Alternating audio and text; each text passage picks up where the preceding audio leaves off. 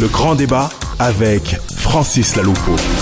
Bonsoir à toutes et à tous et bienvenue dans votre émission. Nous sommes ensemble jusqu'à 19h, heure de Paris, et c'est en direct. Pour participer à l'émission, numéro de téléphone le 01 55 07 58 00 depuis la France, de partout ailleurs dans le monde, notamment, euh, on va faire le tour du monde, hein, de Lumumbashi, de Kinshasa, de Cotonou, de Los Angeles, de Edinburgh.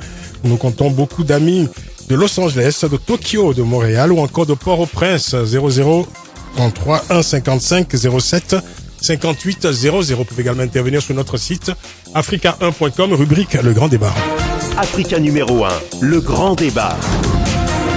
Dans le grand débat aujourd'hui, bilan d'étape de la nouvelle politique étrangère de la France. Guerre au Mali, intervention militaire en Centrafrique, menace avortée contre la Syrie, activisme diplomatique en Ukraine deux ans après l'élection de François Hollande. Que penser de la nouvelle politique étrangère de la France et en quoi se distingue-t-elle de celle menée par ses prédécesseurs? Acteur du dispositif, euh, euh, de la politique étrangère de la France, le Quai d'Orsay et bien sûr la conseiller de l'Élysée, mais aussi les experts militaires dont l'hégémonie est de plus en plus signalée, s'agissant notamment des dossiers africains. Dans ce contexte, des voix s'élèvent pour s'interroger sur la méthode, les visées et les finalités de cette politique sous la direction de Laurent Fabius, ministre des Affaires étrangères ministre reconduit à son poste d'un nouveau gouvernement dirigé par le Premier ministre Manuel Valls. Les critiques à l'encontre de Laurent Fabius, Fabius sont-elles justifiées? Réponse dans ce grand débat. Débatteur polémiste et invité, Cédric Kaba, journaliste et essayiste, rédacteur en chef de l'hebdomadaire Jeune Afrique. Cédric Kaba, bonjour, bonsoir. Bonjour. Merci d'être avec nous. Et l'émission est réalisée, bien sûr, par Jérémy Dibiz Boucher. Le grand débat sur Africa numéro 1. Le grand débat le grand débat, c'est également sur facebook.com slash le grand débat. Quelques nouveaux amis. Thibaut Sénat, Abdelkerim euh, MHT, Janson Kobe. Merci de rejoindre, de rejoindre la communauté des co-débatteurs du grand débat sur la toile. Tout de suite, sans plus tarder, voici l'info perso du débatteur, en l'occurrence, c'est Dikaba. Africa numéro 1, le coup de cœur ou le coup de gueule des débatteurs? Mon cher Cédric. Je ne veux pas échapper à l'événement de cette journée, je veux faire un coup de cœur à tous ces, toutes ces victimes ou toutes les familles des victimes du génocide rwandais à l'occasion du 20e anniversaire.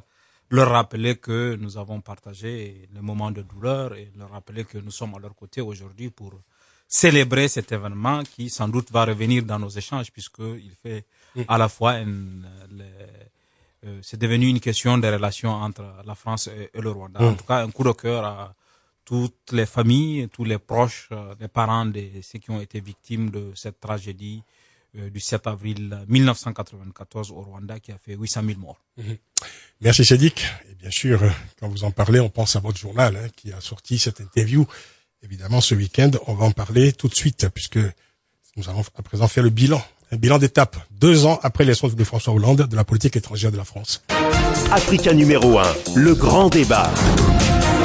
Deux ans donc après l'élection de François Hollande, certaines voix s'élèvent en France pour dénoncer l'action menée par le chef de la diplomatie française, Laurent Fabius, sur la scène internationale. Et parmi les profondeurs de la nouvelle politique étrangère de la France, l'Union populaire républicaine, qui, dans un récent communiqué, a réclamé, rien moins que ça, la démission de Laurent Fabius du fait, je cite, de son incompétence, son amateurisme et son extrême nocivité pour les intérêts de la France. Fin de citation. Détail et explication. Avec notre invité, le président de l'UPR, justement, François Asselineau. Bonsoir. Bonsoir.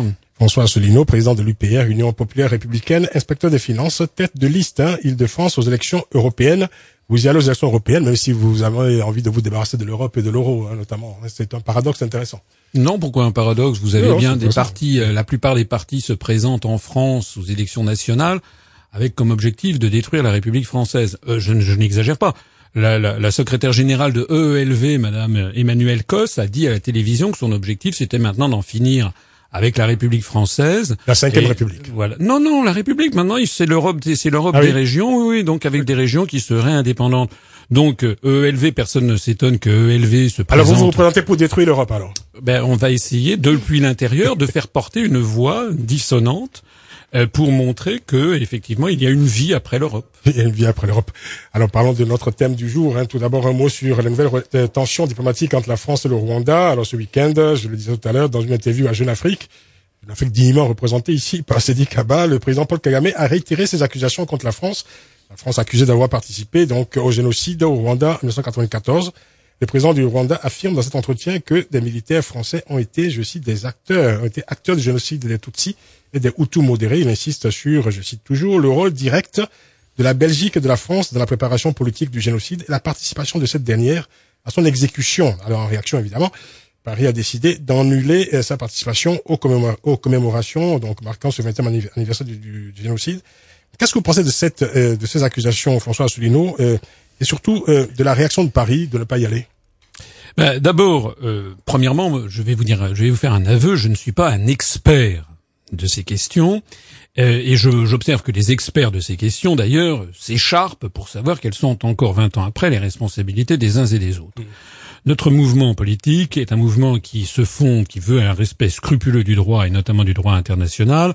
Je pense qu'il serait euh, judicieux que des missions d'experts indépendants, avec venant d'ailleurs d'un certain nombre de pays du monde, euh, puissent réaliser une enquête approfondie pour connaître les responsabilités de ce que effectivement fut une tragédie épouvantable. Moi, je me rappelle très bien, c'était il y a 20 ans. Mmh. Il y a eu euh, effectivement euh, quelques 800 000, 800 000 morts. C'est une, c'est un des très très grands euh, désastres humains de, de, la fin du XXe siècle. moi, ce que je note en tout cas, c'est que Paul Kagame euh, n'est quand même pas non plus un enfant de cœur, si j'ai bien compris. Euh, c'est quelqu'un qui, euh, sauf erreur de ma part, euh, a été menacé d'être déféré à la Cour pénale internationale. Euh, c'est quelqu'un, encore une fois, je ne, me, je, ne sais pas là-dedans qui a tort et qui a raison. Ce que je sais, c'est que Paul Baril, par exemple, va sortir un livre dans, dans, dans deux jours, paraît-il, dans lequel il annonce, enfin, il révèle, c'était Paul Baril, c'était donc les services secrets français. Encore une fois, moi, je ne connais rien, je ne fais que connaître ce que qu'on lit dans la presse. Ne pas de sujet, en fait. Paul Baril dit que le, le responsable responsable de la de la de l'attentat contre l'avion des, des, présidents du Burundi et du Rwanda d'avril 94, c'était Paul Kagame. Ne prends pas de sujet parce que le sujet n'est pas Paul Kagame, le sujet c'est le génocide, c'est pas toute la même histoire. Oui, mais parce que Paul Kagame, oui, mais, mais Paul Kagame euh, incrimine la France comme si c'était la France qui était responsable. Or la France, non, non, non, non. Or la France, Paul Kagame dit la France, la France a joué un rôle particulier a été à participer. Alors après, on peut évidemment discuter sur le terme, etc. Ceux qui sont entretués, c'est avant tout les Rwandais qui sont entretués. Hein. euh, Paul euh, Kagame dit la France a participé d'abord en étant passive ou en, en, participant à l'exécution du génocide. oui, mais il est important de dire que euh, ce que encore une fois, je ne prends pas parti. Non, non, je ne sais pas, mais il est quand même important de répondre que euh, Paul Kagame lui-même, qui porte ces accusations extrêmement graves, lui-même est menacé de la Cour pénale internationale pour avoir fait, pour avoir fait des, des crimes contre l'humanité. Lui-même est, est, est, est, soupçonné fortement par un certain nombre de gens, et c'est notamment ce qu'écrit Paul Baril, qui était à l'époque Paul Baril qui n'est pas un enfant de cœur. Hein, non, non, non, mais, qui, non, mais qui lui dit, qui dit que c'était lui qui est à l'origine d'avoir abattu l'avion qui, a, qui, a, qui a déclenché le, qui a déclenché le la euh, comment dirais-je le, génocide. Encore une fois, je ne prends pas parti ni pour les uns ni pour les autres. Je dis sans doute que cette affaire est complexe et que euh, euh, personnellement j'ai un petit peu du mal à penser d'ailleurs que la France voudrait à ce point aller commémorer euh, quelque chose à quoi on aurait eu une participation. Ça me paraît quelque chose d'un petit peu étonnant. Ce que je voudrais quand même dire aussi... Non, ceci dit, la Belgique a reconnu évidemment ses erreurs et ses fautes lors du génocide et la Belgique est présente. Même si elle a été accusée aussi par le Paul Kagame, mais la Belgique y va quand même.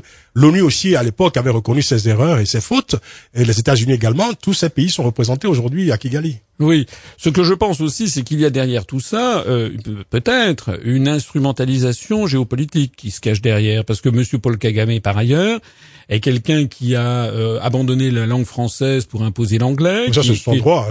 Oui, bien entendu, c'est son droit. Sauf que, sauf, sauf que les Rwandais, semble-t-il, n'ont pas l'air d'apprécier outre mesure et que l'anglais a l'air de s'implanter difficilement au Rwanda. Je vois que Monsieur Paul Kagame euh, est reçu en grande pompe euh, à, à la Maison Blanche par le président. Des...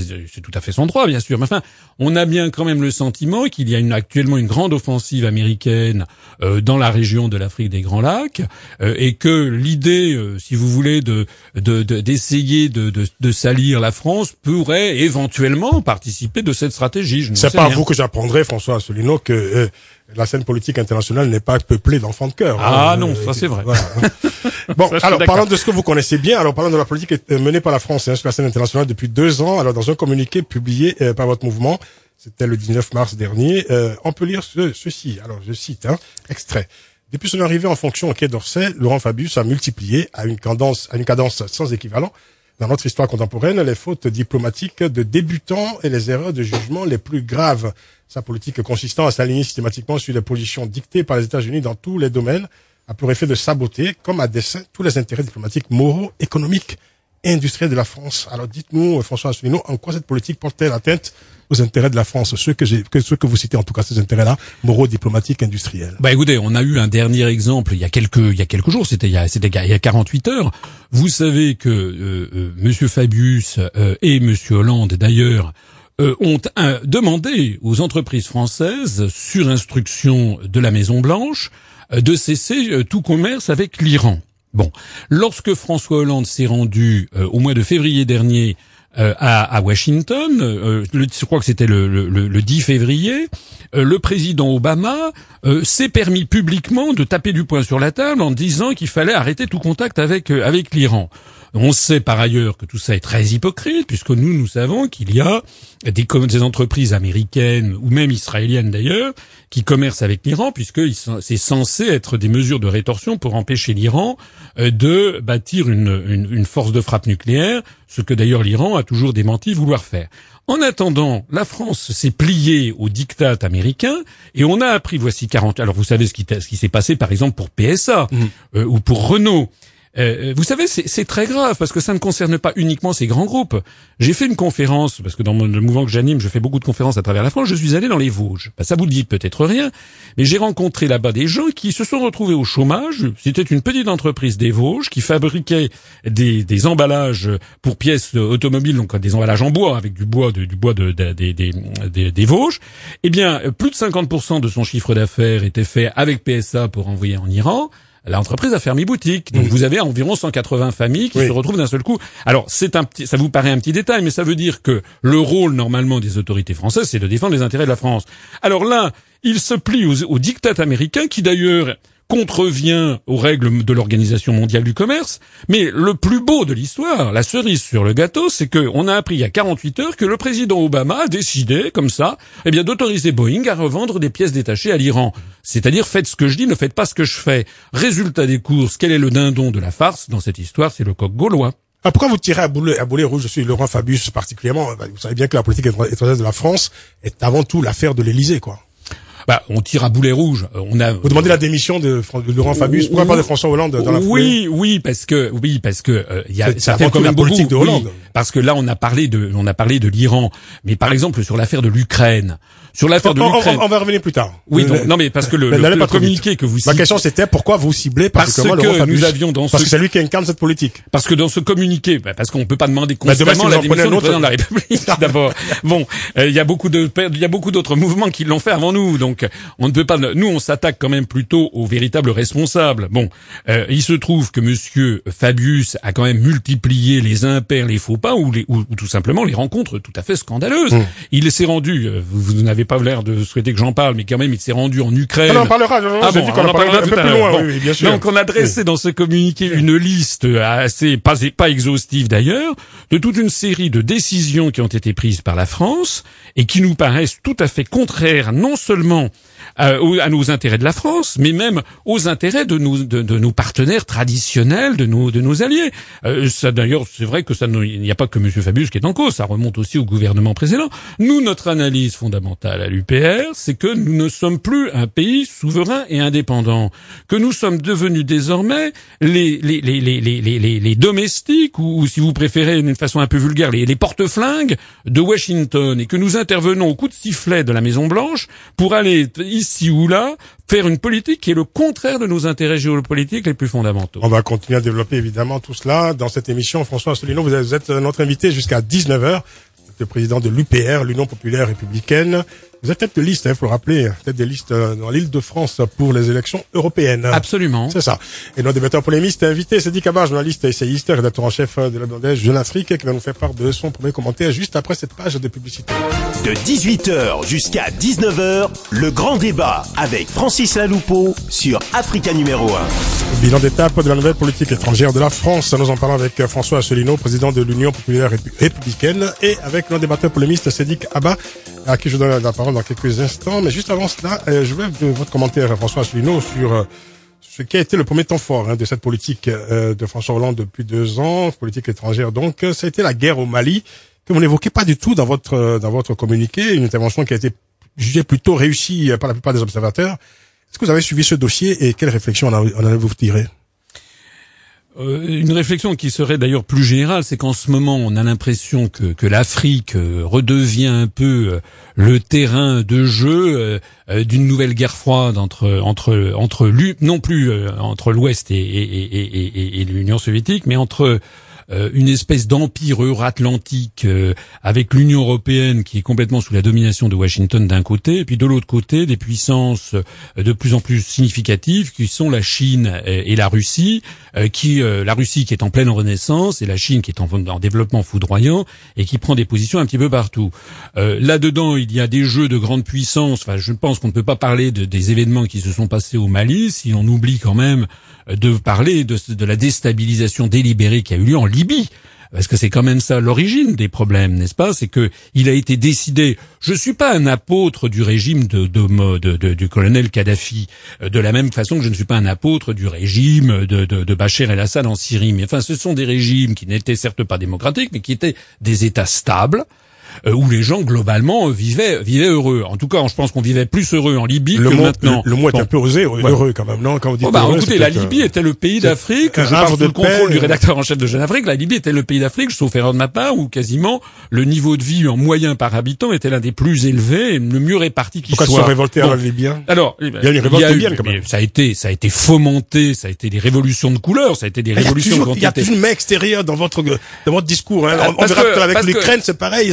Ce qui s'est passé en Ukraine, ça vient de Washington. Enfin, on y reviendra. Non, mais je ne dis pas, je, ne dis pas, je ne dis pas qu'il n'y a pas. Vous savez, quel est le pays au monde où il n'y a pas, où tout le monde, où tout le monde est heureux derrière son, derrière son, derrière le chef de l'État, à part la Corée du Nord, paraît-il. Bon, mais bon, ça c'est une plaisanterie. Bon, il y a toujours des problèmes, bien entendu. Mais ce régime a été largement déstabilisé. Qu'est-ce qui est advenu? La, la, la, la Libye est devenue un foyer de purulence et un foyer de purulence, eh bien qui entraîne de la purulence dans ses voisins, notamment le Mali. Voilà ce qui s'est passé. Donc ce, que, ce qui est en train de se produire, oh, ce qui se produit en Afrique, on l'a vu avec le Sud-Soudan d'ailleurs, où la situation est catastrophique. Vous n'allez pas me dire que les États-Unis n'ont pas joué un rôle au Sud-Soudan. Bon, eh bien, on est en train de voir qu'il se produit au Soudan, en Libye, en Mali, en Centrafrique, mais aussi en Syrie, en Irak et maintenant en Ukraine, une volonté qui est de pulvériser les États-nations pour en faire des États, des espèces de, de, de foyers de purulence. Je ne peux pas mieux dire. Et là, je vous rejoins. Là, je vous ah, rejoins. Ah, vous me rejoignez. Là, je, tout à fait, tout à fait. C'est un, vrai débat d'ailleurs. Hein.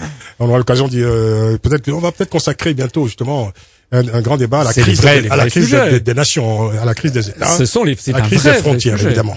Euh, tout à fait. C'est un, c'est un sujet tout à fait intéressant et important et d'actualité. C'est dit non, non, ce que j'ai entendu jusqu'ici est très très passionnant et très très intéressant, même s'il y a quelques positions qui me paraissent plus idéologiques que factuelles. Ça, c'est c'est le propre d'un parti politique et notamment de son de, son dirigeant. Euh, sur le Rwanda, par exemple, ce que j'aurais voulu, euh, c'est euh, à la fois une lecture franco-française de la gestion de, de, de, la situation au Rwanda. Euh, lorsque Sarkozy, Nicolas Sarkozy, le président Sarkozy, a fait un pas en direction de la reconnaissance de, de, de, la responsabilité de la France dans ce qui s'est passé, on ne parle même pas de repentance. il y a eu tout de suite une levée de boucliers, notamment du lobby militaire, du lobby militariste, qui ont dit non, que euh, reconnaître la responsabilité de la France, c'est oublier la mémoire des soldats français qui sont tombés, et du coup, les choses ne sont pas allées plus loin. Mais euh, il reste qu'il y a eu un début de normalisation sous Sarkozy, avec son propre déplacement au Rwanda. Et aujourd'hui, je crois que c'est ce qui fait la difficulté de la relation entre la France et le Rwanda, c'est euh, cette euh, impossibilité pour la France de, de reconnaître euh, sa responsabilité, de, comme, comme la Belgique. Il n'y a, a rien de dévalorisant de reconnaître que la France s'est trompée au Rwanda, comme la Belgique l'a fait, comme les Nations Unies l'ont fait, Kofi Annan l'a fait au nom des Nations Unies, la Belgique l'a fait, etc. Donc il y a une difficulté franco-française, je crois, à reconnaître la responsabilité de la France. Et ça, c'est un élément qui crée la difficulté de la relation entre la France et le Rwanda. Par ailleurs, il faut dire qu'il y a une instruction qui est ouverte en France sur euh, les auteurs de l'attentat contre le Boeing. Si c'est Paul Kagame, on le saura, la justice française. Le juge Trevelik s'est rendu, le juge antiterroriste s'est rendu à Kigali, a fait etc., etc. Donc, à mon avis, on ne peut pas, euh, parce que on soupçonne Kagame d'avoir euh, d'avoir une responsabilité dans ce qui s'est passé, ou parce que lui-même lui-même n'a pas été clair dans la reconquête, dans la, dans, dans la reconquête de Kigali, considérer que euh, bon, ça suffit pour justifier un certain nombre de choses. D'ailleurs, je précise au passage que euh, depuis que la France a refusé d'aller, euh, a refusé de décommander le déplacement de Madame euh, Taubira, euh, on est allé d'escalade en escalade. Mhm. L'ambassadeur de France a été empêché d'aller interdit, au stade, a été interdit d'aller. On lui a même interdit de déposer la gerbe de fleurs. Donc, je, je crains qu'on revienne à 2006 où les relations diplomatiques ont mhm. été mhm. carrément suspendues entre la France, la France et le Rwanda. Deuxième commentaire, puisque le temps nous est compté et qu'il faut aller vite, a d'autres sujets. Je crois que euh, la, la, la, difficulté de ce que j'ai entendu à, à, à, le comprendre, c'est euh, euh, plus on focalise sur la personne de Fabius, moins on voit les problèmes structurels qu'il y a. Parce que la, la difficulté de, de, de, de, de la diplomatie française, c'est, comme on l'a vu dans le cas de l'Afrique, c'est que souvent il y a plusieurs pôles de décision. Tout à fait. Il y a plusieurs pôles de décision. L'Élysée, avec la cellule africaine, décide. Euh, le, le, Quai d'Orsay décide. Le ministère de la Défense, le ministère de la Défense est devenu un vrai acteur. pas même de lobby, même. Est euh, devenu un vrai acteur. Je, je, je, pense ne trahir aucun secret, par exemple, en, en, révélant que nous, lorsque nous avions fait cette interview de, de ministre de la Défense, qui a dit que, par exemple, la France n'est pas très contente de la gestion par IBK du dossier du Nord, tout de suite à l'Élysée. IBK, Ibrahim Boubacar Keïta, président du Mali. Keïta du Mali, sa gestion de la crise au Nord, tout de suite, à l'Élysée, des conseillers ont commencé à protester en disant, mais de quoi il peut, pourquoi il peut dire, etc., etc. Donc, il y a une complexité de la relation qui, à mon avis, excuse un peu la responsabilité de Fabius. On peut critiquer son style, on peut critiquer justement. Euh, je crois que si on doit faire une critique à Fabius, c'est que souvent dans sa volonté d'affichage dans les médias, de, de, de, se montrer, à un moment où il y a eu toute une, toute une campagne médiatique disant qu'il pourrait être l'alternative à Jean-Marc Euro, etc., etc.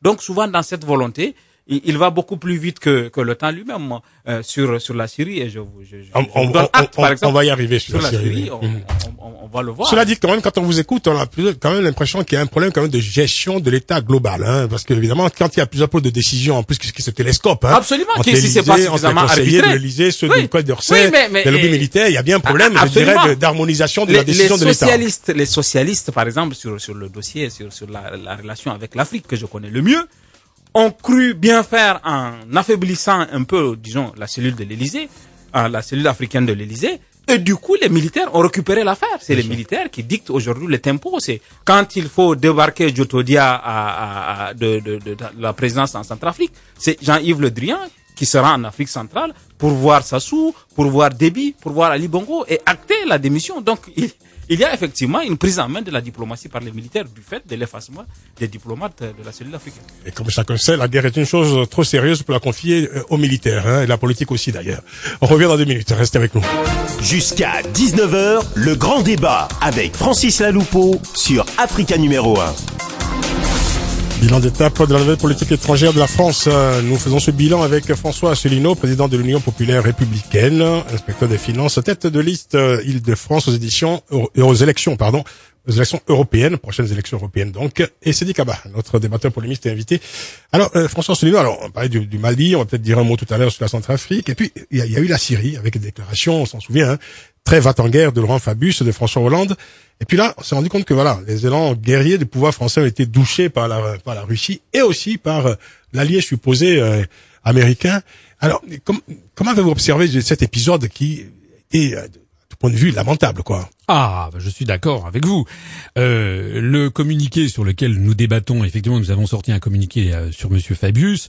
C'est bien entendu pas ce, les seules critiques que nous formulons à l'égard du gouvernement et du chef de l'État. Sidi Kaba a tout à fait raison de dire que on a un peu l'impression parfois qu'il y a, plus de pilotes dans l'avion. C'est ça que ça veut. Effectivement, on a l'impression que le, la cellule africaine de l'Élysée, que c'est le Quai d'Orsay, que les militaires, que chacun dans cette espèce de cour du roi Péto euh, essaie de mener sa barque. Si on avait fait ce communiqué, c'était pas sur des questions spécialement africaines, c'était sur les déclarations qu'avait faites M. Fabius concernant notamment l'Ukraine.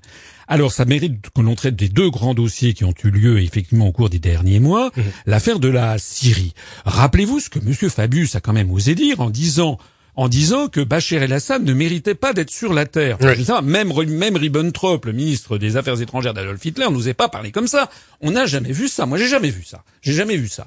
Alors, c'est très bien la France. C'est là que vous le qualifiez d'amateur Mais oui, évidemment, c'est un propos, c'est un propos, euh, c'est un propos outrancier, c'est un propos d'amateur.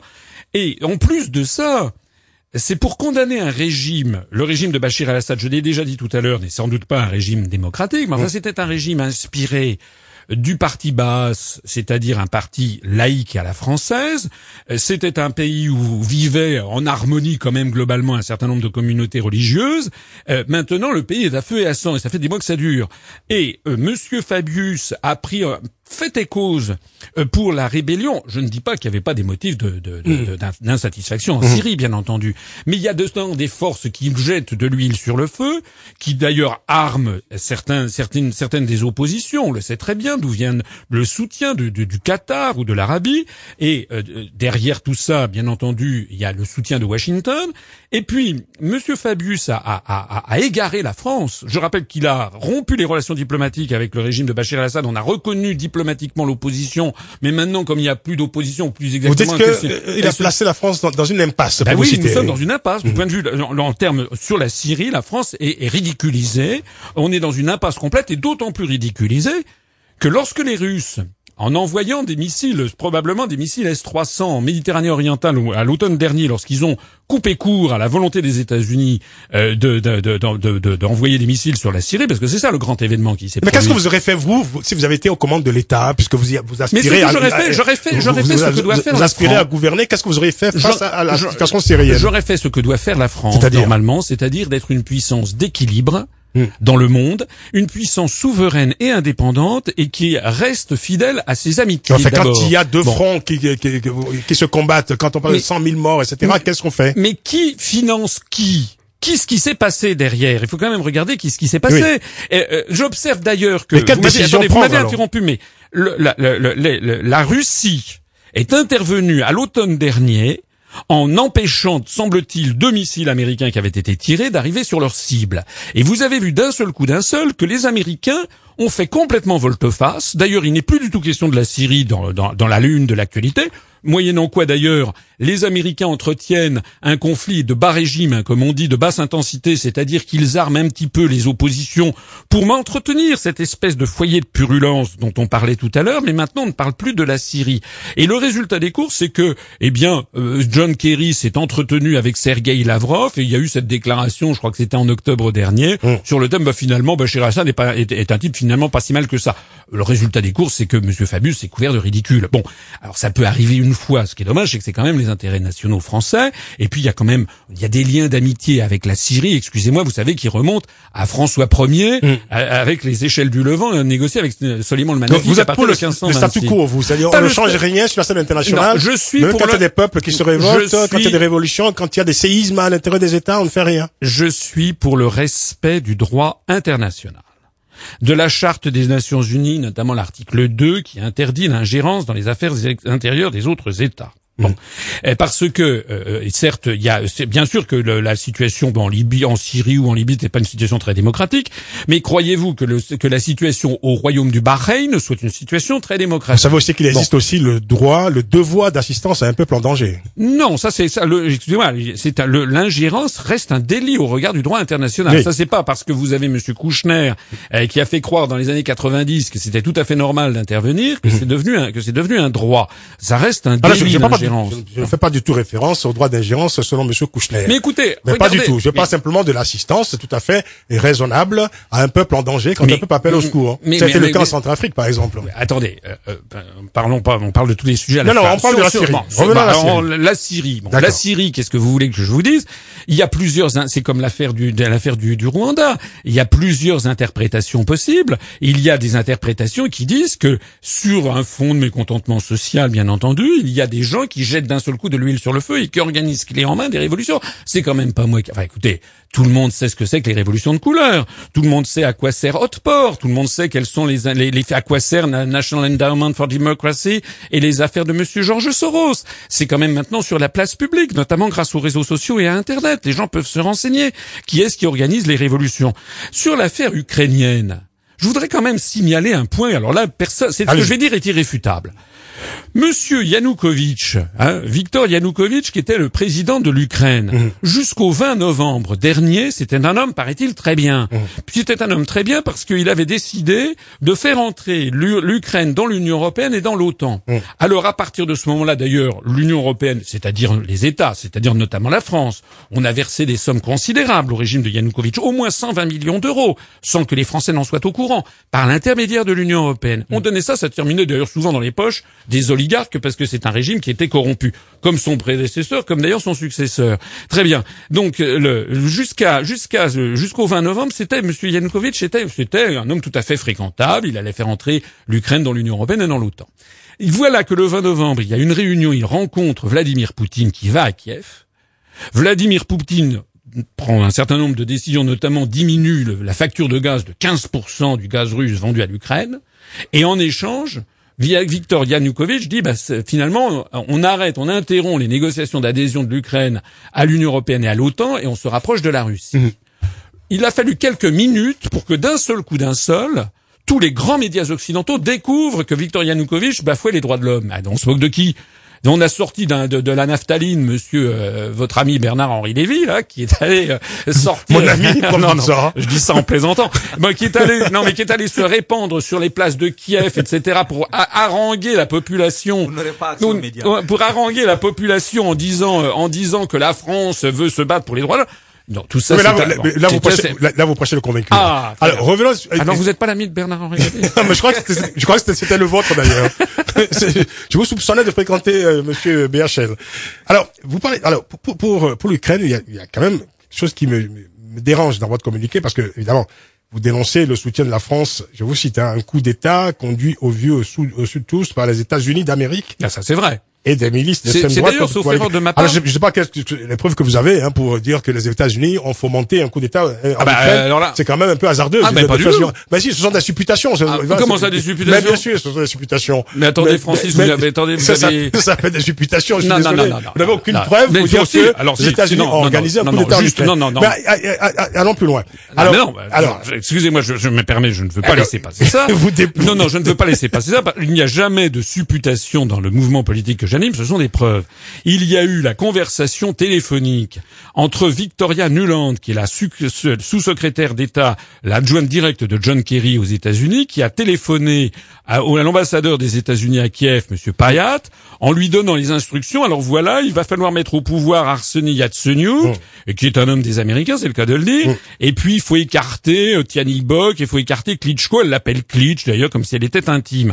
Cette conversation téléphonique oh. a été captée par les services secrets russes et balancée sur Internet. D'accord. Alors les grands médias occidentaux, en tout cas en France, ont glosé sur le fait qu'à un moment elle disait fuck the EU, c'est-à-dire que l'Union européenne aille se faire foutre. Bon, elle a, Madame Nuland a reconnu la réalité de la conversation puisqu'elle a présenté ses excuses à l'Union européenne. D'accord. Mais le problème, c'est pas du tout qu'elle ait dit ce, cette grossièreté. On sait maintenant simplement que c'est une femme qui, qui, qui, qui n'a pas un langage très châtié. Mais le problème, il n'est pas là. Le fond du problème, c'est qu'on a vu en direct un document audio qu'elle a elle-même, dont elle a elle-même reconnu la réalité, la véracité, ou qui s'appelle, dans toute l'histoire des hommes, ça s'appelle un complot. Quand vous avez le, le, le, vice-ministre des Affaires étrangères d'un État qui dit voilà quel doit être le gouvernement qui va y avoir, ça s'appelle un complot. Oui, D'ailleurs, qui, a, qui a donné lui, suite, effectivement, Arseny Yatsenyuk, qui est maintenant le Premier ministre. Ce qui m'étonne, c'est que vous niez quand même la détermination intérieure de ces mouvements-là, parce que avant, après tout, ce sont quand même des Ukrainiens qui manifestaient et qui se révoltaient, même si évidemment il y a. Mais attendez, mais, attendez, mais Francis, excusez-moi, je vais, je vais et imaginons, imaginons que des, gens donnent des quantités d'argent et d'armes en France euh, pour aller euh, renverser euh, François Hollande. Vous croyez qu'il y aurait personne qui aurait envie de renverser François Hollande? Bon, mais très bien. Bah, écoutez, c'est une réponse. C'est une réponse. Donc ça s'appelle, ça s'appelle. Je suis désolé, il faut respecter François, la Constitution. Je vous pose des questions. voilà. Ah. oui. non, alors encore une question qui va peut-être encore évidemment susciter votre ire, mon cher François Asselineau. Alors quand je lis votre communiqué, c'est vrai que j'ai l'impression que vous reprenez quand même de temps en temps les éléments de langage de la Russie. Quoi. Alors, vous déplorez l'ingérence des États-Unis en Ukraine, mais c'est pour ça que vous trouvez tout à fait normal que la Russie participe au démantèlement d'un pays et à la violation de sa souveraineté territoriale. Ça vous semble plus légitime Non, c'est pas tout à fait exact. J'ai, nous avons dit, j'ai dit, j'ai déjà été interrogé là-dessus, que l'Ukraine, en effet, a euh, elle-même violé le droit international, notamment l'article 2 de la Charte des Nations Unies dont je parlais tout à l'heure. Bon, euh, si, puisque vous me posiez la question, si euh, j'étais si j'étais à la tête de l'État, de la République française, au moment du débat qu'il y a eu à l'ONU, euh, je pense que nous aurions fait la même chose que la Chine et que beaucoup de pays du monde. au Conseil de sécurité, on se serait abstenu euh, lorsque, vous savez, les États-Unis ont, ont, ont, ont, demandé de condamner la Russie. Donc la, la France a voté en faveur de la position américaine. La Russie et puis un certain nombre d'autres États, euh, c'était pas au Conseil de sécurité, c'était à l'Assemblée générale. Il y a eu 11 États, notamment le Cuba, le Venezuela, euh, la le Bélarus, qui ont voté, euh, qui ont voté contre avec la Russie. Et puis il y a eu quand même une cinquantaine d'États, dont la Chine, dont le Brésil, dont l'Inde, qui ont euh, refusé de, de qui, qui, se sont abstenus. Je pense qu'il aurait fallu s'abstenir parce que c'est vrai que la Russie a violé le droit. Cela étant, qui a commencé?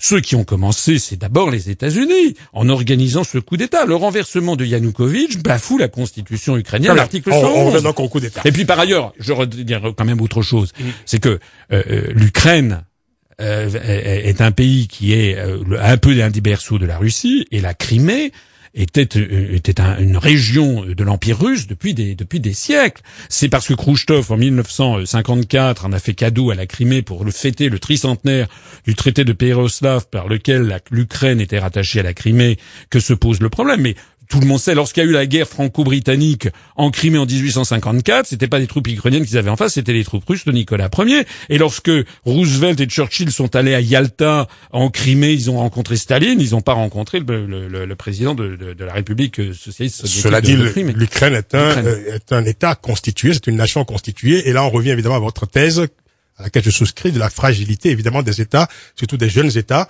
et de ce point de vue-là, on, peut pas, on peut pas euh, trouver des excuses. Et puis le euh, deux poids deux mesures, Francis, parce que euh, on, a, peut pas excuser ce qui se passe, en, on peut pas condamner ce qui se passe ailleurs et excuser ce qui se passe mais en attendez, attendez, regardez, on, ne peut pas avaliser cela. Monsieur Juppé, Monsieur Juppé, le prédécesseur de, de Monsieur Fabius, enfin l'un des prédécesseurs de Monsieur Fabius, sauf erreur de ma part, il est quand, il s'est quand même rendu au Sud-Soudan au moment de l'indépendance du Sud-Soudan. Le, le, référendum qui avait été vous le déplorez qui avait été, mais le référendum, c'est le référendum qui avait été piloté par les États-Unis. Vous déplorez cela Non, ce que je Vous déplorez la création du Soudan, du, Soudan, du Sud. C'est une création qui a été voulue par les Américains. Artificielle. Oui, c'est une création artificielle qui a été voulue par les Américains. Et là, d'un seul coup, tout le monde a trouvé ça très bien. Et vous trouvez normal que la Crimée se détache par un vote absolument euh, franchement, organisé, euh, franchement, le Sud de, de, l'Ukraine. C'est ça qui est extraordinaire. Puisqu'on reste dans la théorie de, de, de, la manipulation, les, les Russes ont quand même manipulé un peu ce référendum Crimée. Ils ont, bon, ils ont si si on, on, glisse sur ce terrain, on risque d'arriver à une situation de la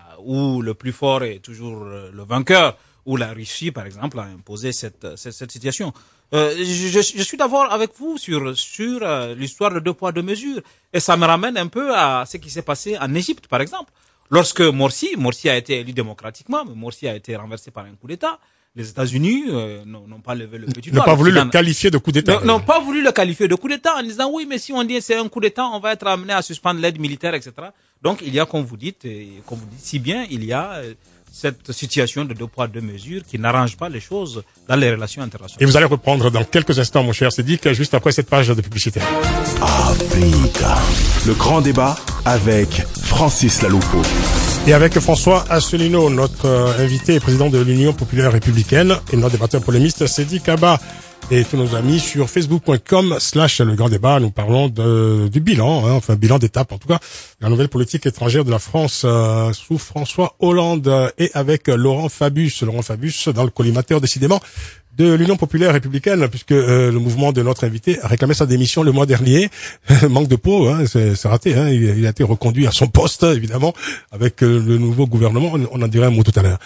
Notre ami Sophie Dev qui nous envoie un message des États-Unis qui dit je suis absolument d'accord avec votre invité. Il a raison sur la, ce qui concerne la souveraineté de la France. Je pense que le comportement soumis des dirigeants français est ridicule. On a l'impression qu'il faut absolument être aimé de Washington. Je vous assure que euh, mis devant la même situation euh, que Chirac en 2002, Sarkozy et Hollande auraient envoyé la France en Irak. plus se plie, plus recule. Tous les ans, des imports, euh, des importations françaises sont bannies des États-Unis ou surtaxées. Or, la France abandonne ses acquis partout dans le monde pour satisfaire Israël et les États-Unis. Et ça continue. voilà, je ne vais pas tout lire. Hein. Rendez-vous, rendez-vous sur facebook.com/slash le grand débat. Il y a beaucoup, beaucoup de messages. Hein, François Asselineau, vous avez beaucoup de succès. Hein. Euh, votre parole suscite beaucoup de commentaires. Euh, je, vous signale, je vous signale. Je, je donne la parole à Cédric Abba. Je, ne suis pas surpris que sa parole suscite des succès parce que il a bien préparé son argumentation et son argumentaire, je, je, je constate. J'ai cherché une faille pour pouvoir l'attaquer dans le dernier exposé. C'est difficile. Je n'en ai pas trouvé beaucoup. Mais je, je, je, considère, pour rebondir, pour enchaîner sur ce que vous avez dit, non seulement Fabius a été reconduit, mais on lui a, rattaché le développement international. Au commerce, extérieur, c'est ça, pour le tourisme aussi. On oui, dit, donc, euh, je crois il est renforcé donc. L'UPR va attendre un peu. Tant pis pour, euh, l'UPR. Hein. Tout à fait.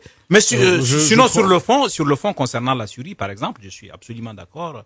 Euh, je suis en partie d'accord, à 80% d'accord. Les 80% concernent par exemple euh, la façon dont la France s'est comportée lorsqu'il s'est, lorsqu'il y a eu un peu euh, cette situation où on allait peut-être engager la solution militaire ou on a dit que des chasseurs français ont été mis en état d'alerte qu'ils vont attaquer le lendemain ou le, jour suivant. Et il a suffi que les États-Unis disent on n'y va pas pour que la France se dégonfle. Je suis absolument d'accord que c'était totalement désastreux, comme sur, par exemple, la, la, position que Fabius a prise lors des négociations avec l'Iran.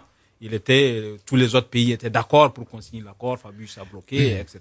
Et après, quand le, il a été mis, comment, devant le fait accompli, la France a signé, etc. Donc il y a beaucoup, euh, comme vous dites, des erreurs. À mon avis, la France, par exemple, dans le dossier syrien, n'est pas seul responsable. Les autres pays occidentaux aussi sont dans le tâtonnement. On arme les rebelles, on n'arme pas. Si on n'arme pas, euh, voilà, le régime d'Assad va prendre le dessus. Si on arme, ça peut tomber dans les mains des, des, des extrémistes, etc. Donc il y a euh, beaucoup mm. d'hésitation. Aujourd'hui, c'est le peuple syrien qui, qui en pâtit. Donc sur ces deux points, je suis d'accord avec euh, M. Asselineau. Mais même si je constate que Fabius n'est pas seul responsable c'est un accord c'est un accord critique donc hein, avec euh, quelques réserves. encore une fois, on, arrive bientôt à la fin de l'émission. Je vais laisser ah. amplement la parole à François Asselineau qui va nous exposer peut-être enfin apporter son regard sur la politique africaine de la France, hein, parce que évidemment François Hollande avait annoncé euh, disons, un changement en profondeur de cette politique-là. Vous nous direz ce que vous, UPR, vous proposez. J'aurais pu également vous parler, évidemment, de cette affaire d'écoute, les écoutes de euh, la NSA. Vous avez parlé de la lâcheté absolue euh, de Laurent Fabius, en tout cas, euh, de la politique étrangère de la France. Pour dire que l'Allemagne non plus n'a pas porté plainte contre les États-Unis dans cette affaire, hein, parce qu'on sait que tout le monde écoute tout le monde, bien entendu. Alors, François Asselineau, quel est Aujourd'hui, euh, quelle est l'approche euh, de, l'UPR en ce qui concerne la politique africaine de la France? Parce que je sais que c'est un sujet qui vous intéresse beaucoup. Oui, c'est un sujet qui m'intéresse et je vous remercie de me, donner un petit peu la, la parole. Parce que euh, je dirais qu'on a le sentiment, c'est plus qu'un sentiment, c'est d'ailleurs une certitude, que ça fait maintenant un certain nombre d'années, et c'est, vous avez raison, c'est pas uniquement Fabius, c'est d'ailleurs même pas uniquement François Hollande, c'était le cas déjà avec euh, avec Juppé, avec euh, avec Sarkozy. On a le sentiment que la France n'a plus de vision stratégique de l'avenir, elle n'a plus de vision du monde. Donc nous, nous sommes un mouvement politique qui rassemblons des Français de tous les horizons pour faire sortir la France de cette espèce de prison des peuples qui nous a été imposée en définitive, qui s'appelle l'Union européenne et également l'OTAN. Pourquoi ça? Pas par nostalgie, pas par ringardise, pas par xénophobie, c'est tout le contraire. Nous, nous avons une vision de ce que doit être la France au troisième millénaire, et nous sommes, je crois, le seul mouvement politique à en parler. Il se trouve que la France, elle a des liens avec les anciennes colonies françaises en Afrique qui sont des liens très étroits, qui sont des liens économiques, démographiques, culturels, linguistiques, migratoires, familiaux. Voilà, on en parlait là pendant une page de publicité. Il y a très très peu de Lituaniens, de Slovaques ou de Bulgares euh, ou d'Estoniens qui vivent en France, alors qu'il y a des millions de Français ou, d'origine euh, algérienne, tunisienne, marocaine, sénégalaise, ivoirienne, gabonaise, camerounaise, etc. Et nous, nous pensons que nous, au troisième millénaire, il faut reprendre ça. C'est un formidable acquis pour la France. Il faut transformer ça, séparer, euh, en finir avec les liens, les non-dits, les arrière-pensées euh, de nature coloniale et bâtir quelque chose qui soit nouveau, un vrai partenariat où il n'y ait pas un dominant et des dominés. Ça voudrait dire d'ailleurs au passage peut-être et même probablement remettre en cause le CFA, puisque nous, nous voulons faire sortir la France de l'euro. Nous, nous considérons que chaque nation doit avoir sa propre monnaie. Donc, euh, il faut effectivement remettre ça en cause. Il faut remettre en cause les relations qui sont des relations parfois euh, très désagréables et, et, très injustes. Je pense par exemple, je crois que c'est un expert, euh, Areva au Niger se comporte pas toujours très correctement. Bon, euh, ça c'est un, un euphémisme de le dire. Nous, nous voudrions, on a une formidable force en puissance. Vous savez qu'on sait que en 2050, notamment grâce à l'Afrique francophone, le français pourrait être l'une des langues les plus parlées au monde, peut-être même la deuxième ou même la première langue la plus parlée au monde grâce à la démographie euh, de l'Afrique francophone. Nous, nous avons proposé, par exemple, de bâtir un parlement de la francophonie qui se situerait par exemple à Paris mais qui peut se situer ailleurs, où il y aurait un vrai rôle politique, où nous établirions ensemble des politiques aussi bien à l'OMC, des politiques aux Nations Unies, où l'ensemble du monde francophone, qui a une même vision du monde, parce que la langue, la langue c'est fondamental dans la vision du monde, pourrait s'imposer face au rouleau compresseur états-unien qui est en train de, de, de, s'appliquer à la, à la planète. Et ceci pour faire vivre le chatoiement, euh, permettez-moi d'être un peu politique, le chatoiement des peuples, des langues, des nations, euh, les visions du monde différentes. Il faut absolument que le troisième millénaire ne soit pas un troisième millénaire entièrement dominé par l'impérialisme américain. C'est en tout cas notre point de vue. Merci François Asselineau. C'était bien de terminer aussi sur une note politique. Hein. On n'est pas contre ici euh, dans cette émission. Il faut faire un peu, d'avoir un peu de la hauteur de vue, n'est-ce pas, sur le monde tel qu'il va. Merci d'être venu. Euh, salut euh, amical à notre ami Taïtéo qui nous écoute euh, depuis, je crois, depuis le Canada. Et puis, pardon, mille excuses hein, à nos amis qui nous ont appelés euh, au standard, euh, Bernard Congo notamment, Gabriel Marc. Je vous propose de revenir demain. Ne faut pas nous en vouloir, hein. le temps est très très court. On a essayé de dire un maximum de choses en très peu de temps. Pardon en tout cas, et, revenez euh, quand vous voulez. Merci François Asselineau, président de l'UPR. On aura l'occasion peut-être de reparler avec vous prochainement des élections européennes. Vous serez notre invité, puisque vous êtes tête de liste de ces élections en Ile-de-France. Merci Cédric Kaba. Merci à toute l'équipe du, Grand Débat, Stéphanie Hartmann, chargée de production, à Jérémy Dibis Boucher pour la réalisation. Rendez-vous demain. Prenez soin vous. Africa numéro 1, le grand débat.